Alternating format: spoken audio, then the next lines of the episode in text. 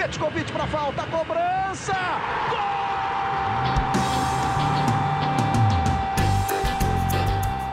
Está entrando no ar o podcast Sabe de quem?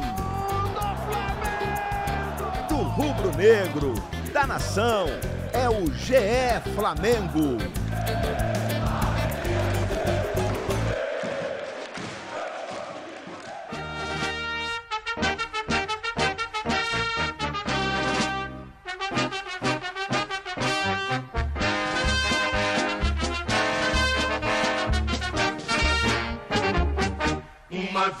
Flamengo, sempre Flamengo. Flamengo sempre eu hei de ser. É o meu maior prazer vê-lo brilhar, seja na terra, seja Você que se liga no GE, tá ligado aqui no GE Flamengo e tá ouvindo o hino. E quando você ouve o hino aqui nessa plataforma, você sabe que é episódio de título, o Flamengo mais uma vez conquistando um título, agora campeão carioca, é tri, né? É tri carioca. Tri carioca fez 3 a 1 em cima do Fluminense. O Rogério Ceni garantiu mais uma taça e o torcedor está feliz da vida. Com dois gols do Gabriel e um gol do Gomes, o Flamengo garantiu a taça. Tá tudo tranquilo, tudo moralizado. A gente está aqui no episódio 142 da nossa resenha. Estou com minha dupla, Felipe Schmidt de um lado, Fred Uber do outro. Fred, seja bem-vindo para começar a consideração inicial. Foi tudo tranquilo? Título tranquilo do Flamengo? Fala pessoal, é, realmente foi, acho que foi tranquilo, foi dentro do esperado, do planejado, pela superioridade do Flamengo. É mais um título que a gente tem a oportunidade de falar aqui no, no GE Flamengo, né? Podcast pé quente, mas acho que foi bem tranquilo. O Flamengo já fez o, o 2 a 0 no primeiro tempo, superior, e depois foi mais, é, apesar de um pouquinho de emoção ali no segundo tempo, foi mais para controlar e o 3 a 1 para selar essa, essa hegemonia do Flamengo, mais um título, o Hexatri, e agora continuar o trabalho, né? E jogo de Libertadores aí para fechar bem também essa primeira fase da Libertadores. Felipe Schmidt, um título, claro, com muito direito à provocação, né? Sadia, hein? Provocação gostosa depois do jogo e tudo mais. Um jogo que confirma também o Gabriel, mais uma vez decisivo numa taça. E é um Flamengo, pelo que a gente viu no primeiro jogo, né? A gente falou muito sobre o primeiro jogo, de postura, de um Flamengo que não conseguiu, por exemplo, no segundo tempo, fazer uma boa partida. Como é que você viu o jogo no formato agora da postura do Flamengo em campo? Não só o desempenho técnico, tecnicamente, a gente concorda que o Flamengo é um time hoje mais preparado, com mais peças, mais opções que o Fluminense. Agora, de postura, de encarar o jogo como um clássico, como uma decisão.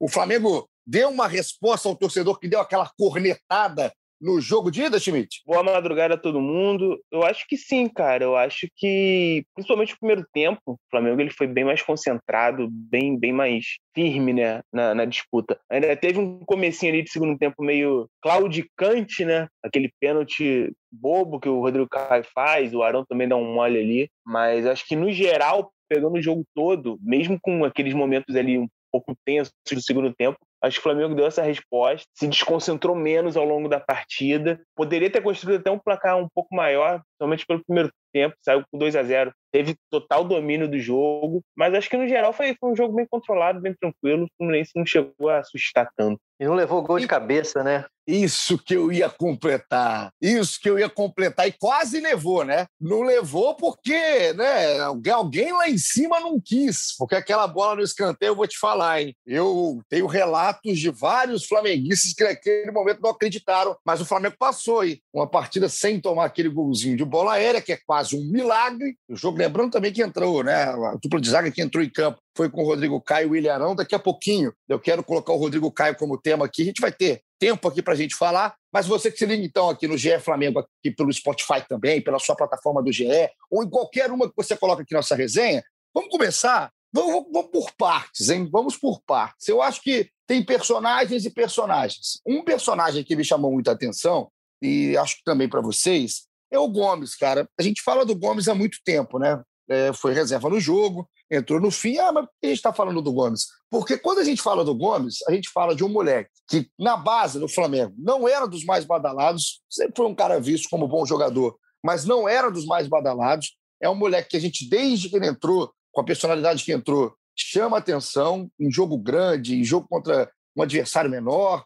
Parece que é o mesmo jogo para ele. E nesse jogo contra o Fluminense, finalmente Fred Uber desencantou o Gomes e numa colaboração de Marcos Felipe, que praticamente jogou com a camisa do Flamengo. O Gomes conseguiu botar para dentro, já tinha acertado trave, não saía o golzinho do moleque, saiu e foi simbólico. Cara, eu achei simbólico o gol ser do Gomes, o último gol do jogo, porque coroa um início, um início de trajetória desse moleque que parece, se tudo entrar, ficar numa, numa normalidade, pelo que ele vem mostrando, pela estrutura que o Flamengo está dando também de volta, parece que tem um potencial muito grande, Fred. Pô, merecido demais. Impressionante como esse, ele é maduro para jogar, né? E a confiança que ele já conquistou, do, tanto do Rogério, mas como do, do elenco. Vi o Felipe Luiz também elogiando muito ele. Muito merecido, foi realmente muito, muito simbólico. Eu acho que ele é um, já se tornou uma peça muito importante ali pro, na rotação do, do elenco. Realmente é, foi, foi, legal demais. E você vai lembrar que na, no fim da última temporada a gente fez a eleição aí em, nossa, em nossas apostas para essa temporada agora. E por enquanto estamos acertando, né? Gomes como principal como principal nome para ser de jogador de base, revelação para essa temporada à frente do Hugo. Por enquanto estamos acertando. Não, é com certeza. Schmidt, você falou com ele, né? Você conversou com o João Gomes. Como é que você viu o garoto entrando? É legal esse gol. E como é que foi o bate-papo esse moleque que é uma baita de uma promessa. Foi bem legal, a gente deve publicar no site do GE ainda nesta segunda-feira, né? Provavelmente muita gente que está ouvindo a matéria já vai estar no ar, então olhem lá que assim, eu acho legal no Gomes é como ele é aquele menino é, típico formado no Flamengo, né? Um menino que chega criança ainda de, um, de uma comunidade do Rio de Janeiro, né? Lá do Piscinão de Ramos, cada mergulho é um flash, os mais velhos, os mais velhos vão lembrar essa novela. Então, assim, ele tem toda essa, essa identificação com o clube, é um cara que consegue chegar no profissional, né? Eu acho isso muito legal, gente sabe quantos meninos ficam no caminho, começam lá de baixo, e ele chegar, e, e o Fred citou o elogio do Felipe Luiz a ele, o elogio é, é, é muito legal, né? O Felipe Luiz fala assim, cada jogo ele deixa a vida dele no campo, e eu acho que isso resume bem o estilo do Gomes, né? No, no, em campo, é um menino que corre muito, se dedica muito, tem qualidade técnica também, mas realmente o que mais é, sobressai nele, o que mais chama atenção é essa disposição, essa vitalidade dele. É, e eu, eu, acho que é muito isso também, acho que tem muito dessa formação dele. Ele é um menino que é, o avô dava muito apoio para ele para ir para ir os jogos, para seguir a carreira, para ir para os treinos, né? Ele tem uma tatuagem que é muito legal, acho que deve ser uma das tatuagens mais legais que eu já vi de jogador de futebol, que é ele menino é, de mão dada com o avô, olhando para o Maracanã, né? E a placa do ônibus que eles pegavam para ir para Gávea. O avô dele faleceu tem dois anos, o Mirinho, mas ainda é o grande, né? Grande inspiração dele. E ver esse menino que, que tem tatuado no, no, braço o sonho de jogar no Maracanã, entrar, fazer o gol da, do título, comemorar daquele jeito que ele comemorou, completamente, né? É, é, extasiado, acho que foi muito legal, acho que deu até um tempero maior para essa final de um carioca, que é é, muitas vezes é, é né, colocado em segundo plano, mas quando ganha, quando tem quando tem essas histórias, a gente vê que, que tem seu valor ainda. Você falou do sonho, Schmidt. Vamos ouvir. Vamos ouvir o moleque falar exatamente do sonho, do que foi marcar o gol, de como foi a comemoração. Aspas para João Gomes.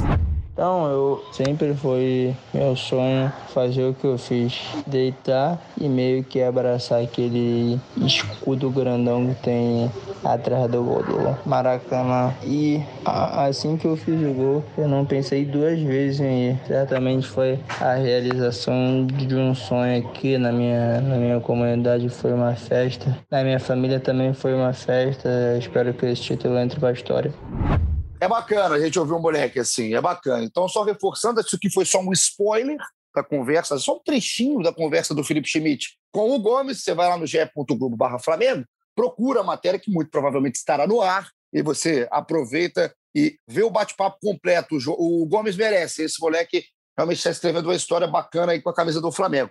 A gente está falando aqui de inspiração, de caras que, que elogiam, né? Por exemplo, o Felipe Luiz fez aí com o moleque, é exatamente do Felipe que eu queria falar agora.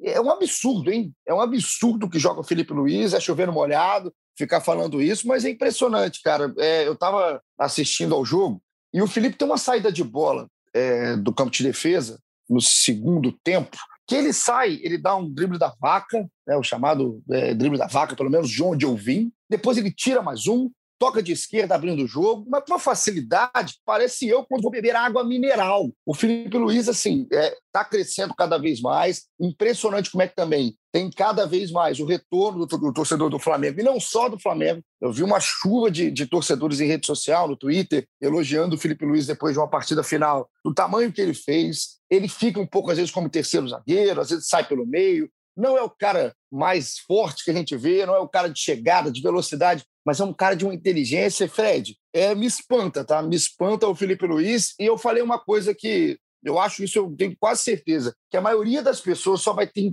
a noção, a real noção do que significa ter um Felipe Luiz no clube, né, ou no futebol brasileiro, quando ele parar. Porque quando ele parar, e a gente for comparar o sarrafo que ele tem com qualquer outro, é com qualquer outro, não é demérito a nenhum para comparação, vai, vai dar para perceber, né? A sacanagem, o deboche que é ter o Felipe Luiz dentro de campo. É impressionante. Ele não faz força para jogar, né? E tá com uma regularidade, um nível de atuação altíssimo há algum tempo já virou ali o ponto de equilíbrio da, da saída de bola do Flamengo. A característica dele já já está bem conhecida, né? Já casou muito bem com o time. Ele não é o cara que vai chegar na linha de fundo. Apesar dele chegar à frente, ele deu, deu assistência para o segundo gol do Gabigol. Mas é realmente um ponto de equilíbrio fundamental para o time. A gente sente muito mais a falta dele por não, por não tem, né? Ainda mais, ainda mais se entrar o Léo Pereira, um zagueiro no, no lugar dele.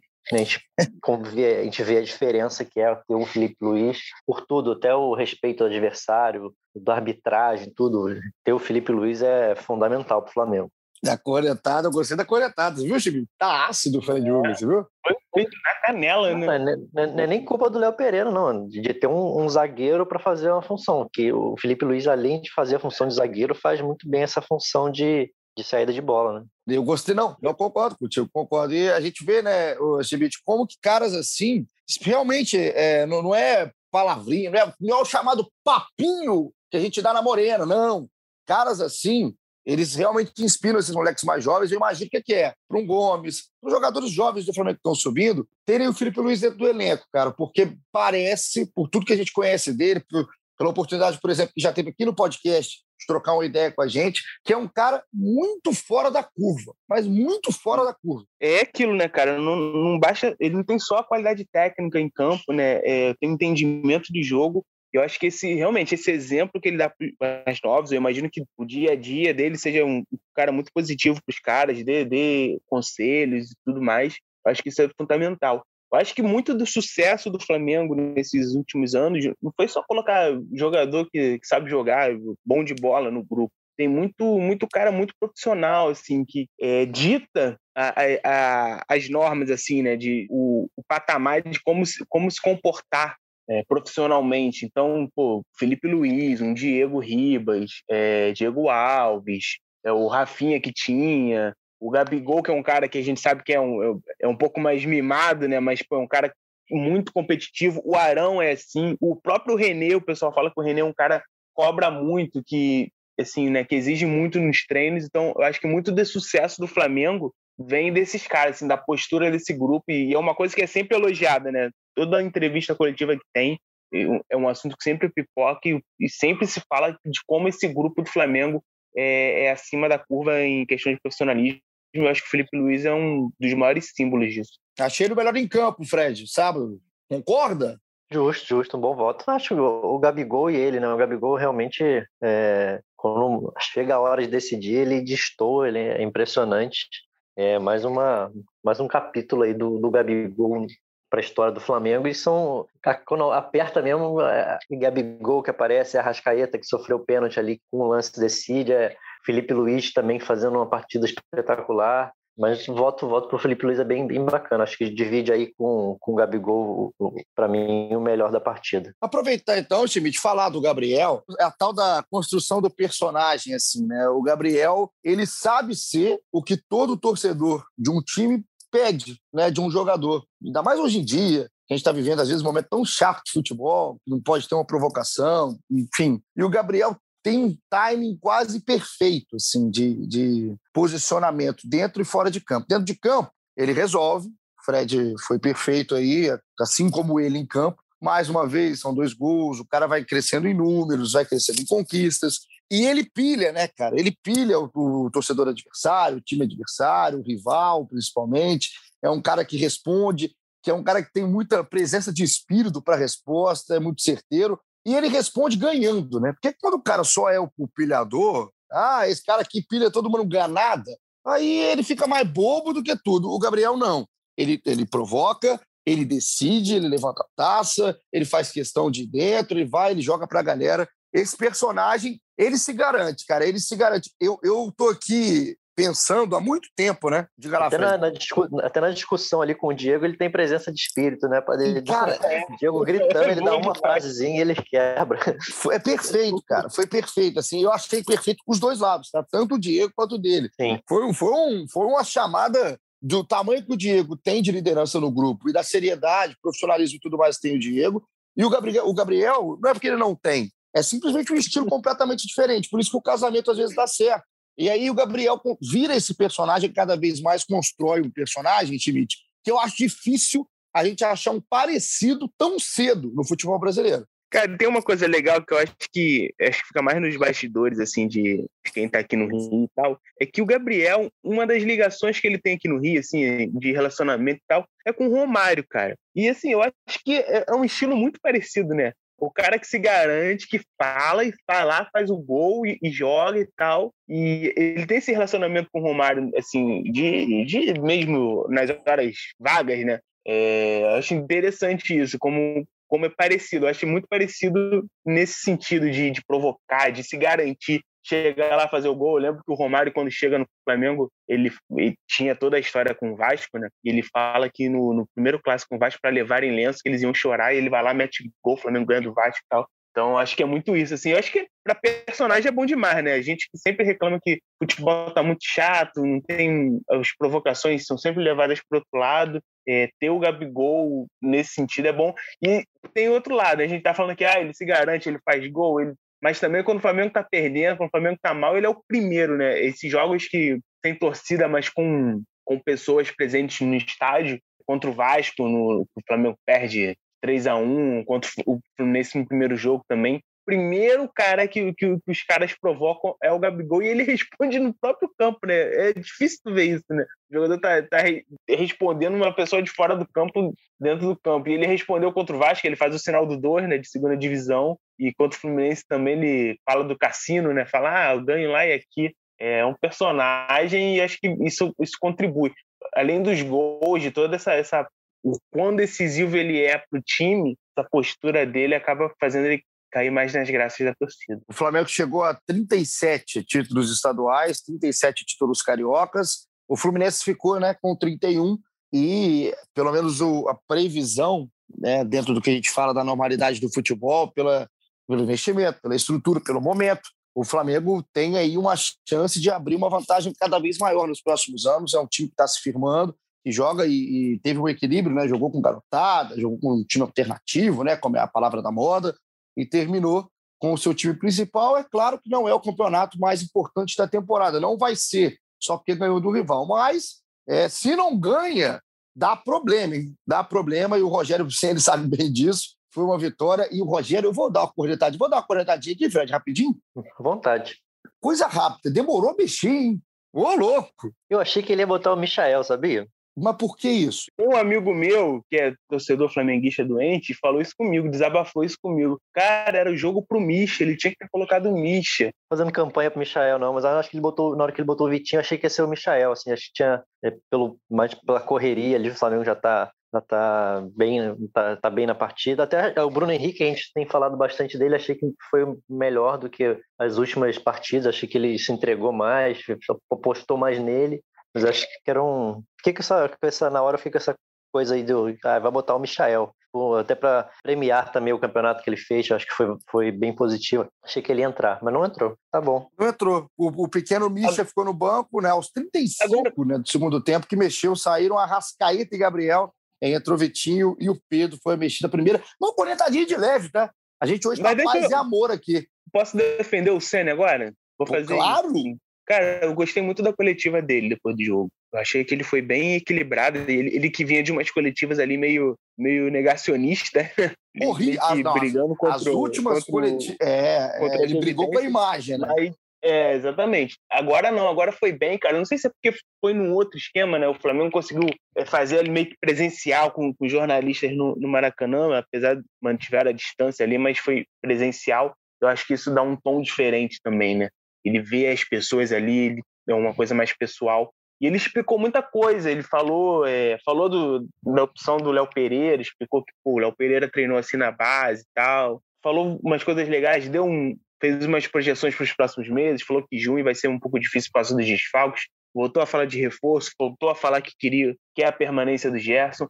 Então acho que esse, esse papo dele ali um pouco mais mais íntimo, né? Foi legal, assim, deu para entender um pouco melhor ele, ele falando, pô, eu sou um cara muito profissional, assim, nunca vou fazer nada que não seja o melhor para o Flamengo. Acho que às vezes falta um pouco isso, né? É, acho que, pelo menos no meu caso, o que eu mais contesto nele é o são essas mudanças que ele faz, né? Essas alterações que ele faz quando o time principal não está e ele explicando melhor isso em coletivos, acho que seria melhor até para ele. Eu acho que é, nesse momento foi um, ele aproveitou bem para fazer isso. Eu também, eu, minha maior crítica ao trabalho né, do Rogério, como sempre, a gente tem que, a gente tem que reforçar que é toda a análise que a gente faz aqui é em cima da, do trabalho, do profissional, nunca pessoal.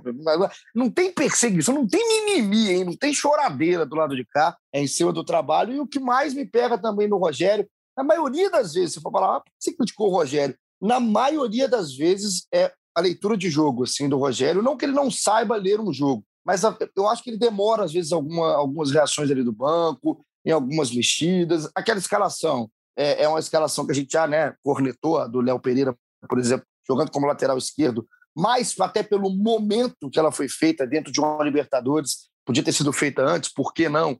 Ali no Campeonato Carioca, que né, é uma competição que pode errar, né, não tem tanto problema assim. Mas o Rogério, se começar com o primeiro passo do Rogério, até para a imagem dele com o torcedor, for pelo menos explicações coletivas, pouco mais simpáticas, talvez, um pouco mais próximas, que façam o torcedor entender, né, que não briguem com imagem. E aí isso vale para qualquer treinador. O Rogério é o caso do Flamengo hoje. Eu acho que a coisa começa a andar com mais tranquilidade, precisa andar com mais tranquilidade, porque o Flamengo está vencendo, o Rogério tem um retorno de título e agora vai daqui a pouquinho para uma fase decisiva de Libertadores. E essa semana já começa o Brasileirão, hein? No final de semana tem Campeonato Brasileiro e o Flamengo vai chegando com moral com mais uma conquista de título, de título e tudo mais. Aí, Fred, queria te fazer uma pergunta em cima de um cara. Não, não, vou, não vou chegar ao ponto de falar que eu fiquei preocupado. A palavra não é preocupado. Talvez é simplesmente como um sinal de alerta ligado, que é o Rodrigo Caio. Não, não acho que o Rodrigo Caio tenha feito uma partida ruim, não chega a esse ponto também. Só que eu estou vendo o Rodrigo Caio com essa sequência de jogos que ele fica fora, né, de lesões, de problemas musculares, que não consegue ter um, uma sequência de jogo. Eu, o, Rodrigo tá um pouco sem ritmo. Você não sentiu isso, não, cara? Assim, não só pelo pênalti cometido e tudo mais, mas acho que o Rodrigo tá, em alguns momentos, sem tempo. E ele é um cara que é conhecido por isso, né? Algumas jogadas ele estava lá perfeito no time, em outras ele não estava tanto. Em outras eu vi o Rodrigo um pouco mais perdido, acho natural, mas é complicado, né, para um cara do tamanho do Rodrigo Caio, referência da defesa do Flamengo, perder tanto jogo. E eu vi o Rodrigo um pouquinho fora de sintonia em alguns momentos, coisa que é rara para ele. Eu concordo com você. Acho que isso prejudica muito, né? O cara voltar um jogo, ficar fora outros, assim, não ter um, uma sequência. Ainda tem o fato dele tá, não estar tá totalmente adaptado ao lado esquerdo da, da, defesa. Ele próprio, ele mesmo disse isso já em entrevista, que se, se ele for jogar daquele lado, ele precisa de tempo para se acostumar com o posicionamento do corpo. É uma, são coisas sutis, mas que fazem diferença no, numa atuação. Ele, ele falou, ele mesmo disse que é, que é importante ele se readaptar àquele lado. E se for assim, é, daqui para frente, mesmo se a dupla for essa a maioria do tempo, ele vai precisar disso. Mas acho que o principal aí é falta de ritmo mesmo. Ele ficar, um, joga um jogo, fica muito tempo fora para se recuperar. Ele, o, e o estilo de jogo dele é muito de muito combate, ele tem muita impulsão. Ele normalmente é o cara da é o cara da primeira bola, aquele chutão, é ele que normalmente vai ganhar lá em cima e aí tem muito choque com muito choque com, com, os, com os zagueiros, com os atacantes ali do, do time adversário, acaba que ele ele se expõe muito fisicamente ali na, no estilo de jogo dele. Eu acho que por isso também prejudica ele, essa, ele ter essa sequência. Sempre tem algum probleminha físico ali para ele. E é, o Schmidt é, é, um cara que o Flamengo tem que tomar cuidado, né? Tem que olhar é, que isso acontece, obviamente, mas tem que tratar, talvez até com mais cuidado ainda, Porque quando sai um cara lá da frente, né? A gente, o Flamengo sente, obviamente, não vai ter o Arrascaíta, por exemplo, vai sentir o Everton, o Bruno Henrique, o Gabriel, enfim, quem for o Gerson. Agora, o Rodrigo Caio não tem quem entre. Né? Não tem quem entre. Já está provado. Isso aí não, não é achismo meu, seu, enfim, do Caê, que está mais sumido do que o Misha em campo na decisão de sábado. Mas é, é, isso aí é uma, é, uma, é uma informação quase. Sai o Rodrigo Caio, desce muito o sarrafo, desce muito o sarrafo. Na frente, por mais que não tenha um cara do mesmo quilate, talvez, mas entram jogadores que têm um pouco mais de qualidade e um pouco mais de segurança hoje para jogar futebol. Quando sai o Rodrigo Caio e entra o Gustavo, entra o Bruno, quem for ali o escolhido, o Flamengo perde, então, para uma sequência de temporada que tem brasileiro, que tem Libertadores, o, o, a Copa do Brasil, o Flamengo vai ter fazer um cuidado aí é, triplicado né, em cima do Rodrigo por ser esse cara tão importante. Mas eu acho que o Flamengo já está tendo esse cuidado, né? Tanto que ele fica fora na Libertadores, em tese ele está recuperado, então ele poderia ter jogado. Ele ficou uma semana se preparando para o jogo contra o Fluminense. De repente nem joga contra o Vélez, né? O Flamengo já está classificado, precisa de um empate para ficar em primeiro lugar. Eu acho que o Flamengo está tendo esse cuidado porque tem esse entendimento também de que o Rodrigo é fundamental para o sistema defensivo. Você vê como quando ele joga, o, o time melhora muito, né? A parte defensiva fica muito mais segura. E eu acho que é isso, cara. Eu já falei, eu falei algumas vezes já, botei até isso no Twitter, mas o, eu acho que essa sequência do Arão com o Rodrigo Caio acho que pode ajudar muito nesses problemas defensivos do Flamengo. Acho que quando eles tiverem uma sequência, um ritmo, eu concordo com vocês que o Rodrigo ele ainda tá meio sem ritmo, né? Tu vê que ele ainda tá meio duvidoso ali em alguns momentos. É, então acho que tendo os dois numa sequência, acho que o Flamengo ganha muito na parte defensiva. Então vamos fazer o seguinte: agora a gente pode começar a falar de Brasileirão e de Libertadores. Primeiro, o Fred, expectativa de alguma, alguma coisa aí para essa quinta-feira, jogo do Flamengo contra o Vélez, então, que fecha a fase de grupos. O Flamengo está classificado, o Flamengo agora pega o Vélez. Será que vem time alternativo agora de novo na Libertadores, pensando no brasileiro, que já é no fim de semana, o Flamengo pega o Palmeiras para abrir aí a trajetória um jogaço, por sinal, um jogaço. Se for a mesma coisa que foi a Supercopa, estaremos satisfeitos com o que foi o desempenho tanto do Flamengo quanto do Palmeiras em campo. Mas a previsão é essa, talvez de um time misto, um time alternativo do Rogério na Liberta? É, eu acho que vai depender muito da, da reação dos jogadores na, na, representação, né? De, de dor, esse tipo de coisa de, de avaliação. Mas eu é, não acredito que seja uma boa alternativa, assim, tentar desfigurar muito o time pensando em um jogo com o Palmeiras. Até porque eu acho importantíssimo o Flamengo terminar, fazer a melhor campanha possível na primeira fase. Parece que não. Isso faz, faz diferença também, né? No restante da competição. Acho que não deveria, acho que não, não é uma boa alternativa. É, se o Rodrigo cai, por exemplo, como a gente está falando, se tiver em, em condições é, de entrar em campo, acho que deveria jogar, pegar o ritmo o ritmo, pegar mais entrosamento com o Arão. Acho que é importante jogo assim, que jogo grande que, que fazem é, é, essas duplas se, se, desenvolverem. E falando né, do, do, início brasileiro, a expectativa é enorme do Flamengo, né? É, acho que entra como grande favorito novamente, por tudo que já fez, pela, pelo time que tem. É, vamos esperar que essa janela aí não seja tão prejudicial ao time, né? De, de perda de peças, e, ou que se perder seja possível é, repor. E Palmeiras aí que perdeu o título, o título paulista vai, vai chegar ainda com mais, com mais ânimo para esse início de disputa. Imagina como é que tá a cabeça do Abel Ferreira já para esse querendo dar resposta já contra o, o, atual campeão carioca, bicampeão brasileiro. O Schmidt, eu estava vendo aqui o, o que, que vai ser o Flamengo, né? Além desse jogo contra o Vélez, aí é Flamengo e Palmeiras, depois começa a Copa do Brasil, né? Contra o Curitiba, primeiro jogo fora de casa, e aí depois é Grêmio e Flamengo chatinho, hein? Negócio de pegar Palmeiras e Grêmio logo de cara, para mim. Então, aí entre os dois times, ainda mais agora o Grêmio com a chegada do Douglas Costa, eu acho que o Douglas fisicamente eleva o Grêmio a prateleiras mais altas aí do futebol brasileiro hoje, com briga lá em cima, quem sabe, até pelo título brasileiro também. E pegar o Palmeiras e pegar o Grêmio nesse momento da temporada, com o Flamengo é, vindo agora de um título e o time praticamente aí todo à disposição do Rogério Senna. É bom já começar de cara com esses caras? Cara, só tem uma coisa: o jogo com o Grêmio Curitiba foi adiado, por causa da questão da seleção e tal. Rapaz, é mesmo, adiar. cara. É mesmo. Então, você está correto. E é difícil você estar tão correto. É, é. Eu fiquei até meio bolado aqui. Falei, será que eu tô certo? E o Rapaz, tá As pautas pro Rafinha vão ter que esperar?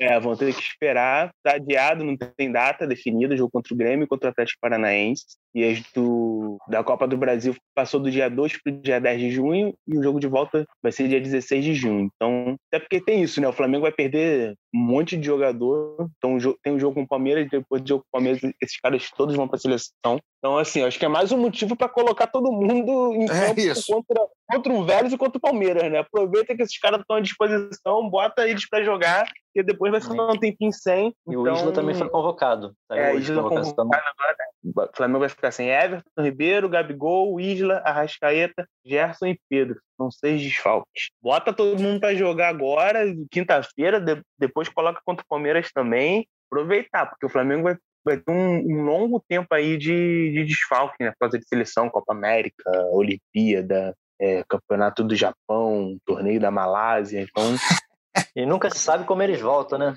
é, ainda tem isso. Ah, ainda tem isso. Deus. Isso é um perigo. Então- Isso é um perigo. O Everton Ribeiro, tomara que pegue lá o que ficou né, na, na- na delegação da seleção brasileira. É, não, e que sim, o pessoal não pegue o do Gabriel aí, né? Porque de- deixa o cara É. quieto.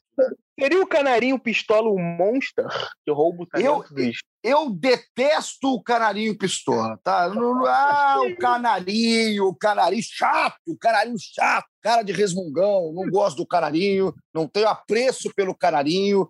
Então, o canarinho que deixa o Gabriel quieto e que devolva o que roubou aí do Everton Ribeiro. Um abraço para a pessoa que fica dentro ali do canarinho, fazendo aquele papel maravilhoso, que ela não tem nada a ver com isso. Eu não gosto simplesmente da cara do personagem Canarinho Pistola. Eu, eu tenho, eu tenho algum problema com o Canarinho Pistola, nunca mais quero ver cara? o Canarinho Pistola. Ah, é uma comoção, ah, o Canarinho Pistola, ah, Canarinho Pistola, chato, chato Que isso, o Canarinho cara? Pistola, tá bom mesmo? desabafo, eu não sabia É, que desabafei, desabafei. É a, prim- é, é a primeira oportunidade, Fred, que me deram de falar Canarinho. sobre o canarinho. Falar sobre o canarinho. Primeiro que é difícil falar. A palavra canarinho pistola é chato. Você tem que falar no podcast, você ficar tomando cuidado, senão sai canalinho, é horrível. Segundo que é um personagem, ah, que legal, legal nada. Mala, Eu gosto, enjoado. eu gosto de canarinho, eu gosto de canarinho. Ah, eu sabia que você que não gostava. Você talento dos caras. É, e tem isso ainda. Tem isso ainda. É safado ainda, o canarinho Ótimo. pistola. Que o canarinho fique bem, mas bem longe de mim. Não quero ver o canarinho ao fim aí da. Essa, essa frase é boa. Não quero ver o canarinho ao fim da pandemia. Então, para a gente ir terminando aqui, o nosso, a reta final do nosso episódio, depois desse momento pistola aqui do seu apresentador contra o inofensivo canarinho. Ô, Fred Uber, quem são aí? Já tá falando de início brasileiro, né? A gente está falando de início de uma disputa, o Flamengo atual bicampeão. Quem hoje? A gente muito tempo fala do Palmeiras, né? Ah, o Palmeiras é o principal é, é, adversário do Flamengo numa conquista de título, numa briga de título, é o Palmeiras. Mas hoje, tem mais alguém nesse pote? A gente achou que, claro, é uma previsão em cima do que está acontecendo na temporada, em cima de investimento, em cima de estudo, né, do- da qualidade técnica, enfim. Mas é, hoje, falando aqui hoje, dia 24 de maio, quem estaria aí nessa briga com o Flamengo? Quem são os principais concorrentes? Mas em ordem. Eu não, ah, é isso, Em isso. Quem ordem? são pra- É, não, aqui não, não tem brincadeira, não, velho. Aqui é coisa séria. Tem alguém que hoje preocupa mais? Tem alguém chegando forte? Eu acho que o Flamengo é o primeiro na, na lista de favoritos. Mas acho que não muda. O, o, o grupo de favoritos, para mim, não muda em relação ao ano passado, até porque o brasileiro acabou há tão pouco tempo, né? Acho que muda muito pouco. É, Acho que vai ser aquele grupo ali, depois eu falo a ordem. É, acho que aquele grupo Palmeiras, São Paulo, Atlético Mineiro e talvez o Grêmio, eu acho que chega um pouquinho abaixo, porque está se montando muito agora.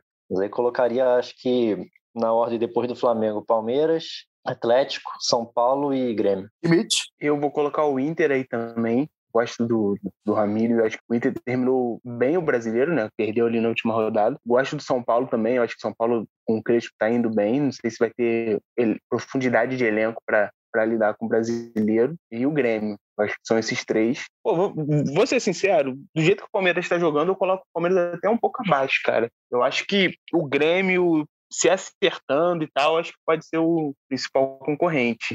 De repente, vou botar na ordem: Grêmio, Palmeiras, São Paulo e Inter. Para mim, são os, os concorrentes principais do Flamengo nesse time. O, o, Pode Ga- o Galo, Galão, então. É, o Galo da, Galão da Massa fora? Não levo fé, não, cara. Vou falar que eu não levo fé, não. Eu Acho que o ano passado com o São Paulo ele começou muito bem, mas se, né, se a gente viu como foi, agora com o Cuca, ainda, acho que ainda tá se arrumando. Eu acho que nesse, não Eu tá levo- no patamar levo- dos outros, não. Eu levo mais fé no Galo do que no Inter. Eu também, eu também. Mas, assim, eu vou te falar que um time que tá chatinho na temporada, chatinho no, no, no sentido bom, né? Não tá jogando bola na temporada, é o São Paulo, cara. É o São é. Paulo, acho que é um time que de vez entra na briga. Não sabe se vai ter conquista grande, né? E tudo mais. Mas é um time que, para mim, vai entrar, né? A temporada é longa. O Crespo é um cara que, por exemplo, é, entrou e chegou muito certo. A gente já viu trabalhos de treinadores assim, por exemplo, no Internacional mesmo do Cudê, que estava muito bem, foi interrompido na metade, né, por uma proposta de futebol europeu. É, eu, como jornalista aqui, a gente que fica é, como amante também de futebol, eu torço para o Crespo ficar, né? Fique no São Paulo aí, pelo menos essa temporada inteira, porque eleva o nível do futebol brasileiro, né? E é bom para o Flamengo, isso é bom para o time do Palmeiras, isso é bom para esses times que estão brigando há tanto tempo, ter mais gente nessa prateleira. E, e acho que o São Paulo entrou definitivamente. Essa conquista de título tira o São Paulo né, desse jejum, né? tira uma carga emocional de São Paulo muito grande.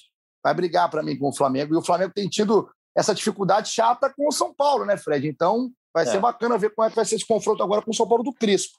É, realmente, o São Paulo acho que está tá a, passos, a passos meio lentos, né? Tem muito tempo que não ganhava nada, mas realmente mostrou bastante evolução. Um time que chato, somente contra o Flamengo, joga uma vida contra o Flamengo. E a gente falou do Palmeiras aí, o Schmidt falou que não leva tanta fé no Palmeiras. Mas lembrar que o Palmeiras também tem um elemento novo chegando aí, que, é o, que era o diferencial do time, né? O Dudu voltando, a gente não sabe como é que ele vai estar, tá, mas se ele voltar perto do que ele estava, é, muda é, bastante para mim a, a, cara do Palmeiras. Acho que melhora bastante. É, eu também, assim, vai depender muito de como é que esses caras vão chegar, tanto o Dudu no Palmeiras, porque o Dudu, no Dudu que a gente viu saindo daqui, é titular é, tranquilamente, né? De qualquer time brasileiro, sinceramente. Não vejo o Dudu fora de time nenhum. Mas o, o, a gente não sabe qual o Dudu que volta, futebol árabe, e o Douglas Costa no Grêmio também, fisicamente. A gente não é. sabe como é que vai chegar o Douglas, porque é um cara de qualidade, para mim, é qualidade para ser o melhor jogador do futebol brasileiro, ou um dos, ali no, no, top 5 de futebol brasileiro. Agora tem que ver se vai ter sequência, e aí eu quero ver como é que esses caras chegam para ver qual nível vai estar também o time do Grêmio e o time do Palmeiras, mas não tiraria nenhum dos dois da briga, briga forte. E o Galo, na minha, também tá, cara, porque o Galo tem coisas dentro do time que poucos times têm, né? O Galo tem um lateral esquerdo, que é unanimidade, que é o caso do Arana, tem o Nacho, talvez que brigue ali com a Rascaeta como posto de melhor meia do futebol brasileiro. Tem o Hulk se consolidando como um camisa 9. Tem, tem bons jogadores. O, o, time do Galo tem bons jogadores. Eu acho que se tivesse tempo aí com mais tranquilidade, passou também na Libertadores, pode dar trabalho. Vai ser um brasileiro bom, hein, Schmidt? Estou com uma expectativa boa do Campeonato Brasileiro. Aí, com essas festas que a gente está falando, tem também os times periféricos, que sempre dão um trabalho, estão arrumadinhos. Então, eu estou uma expectativa muito boa para essa temporada do Brasileirão.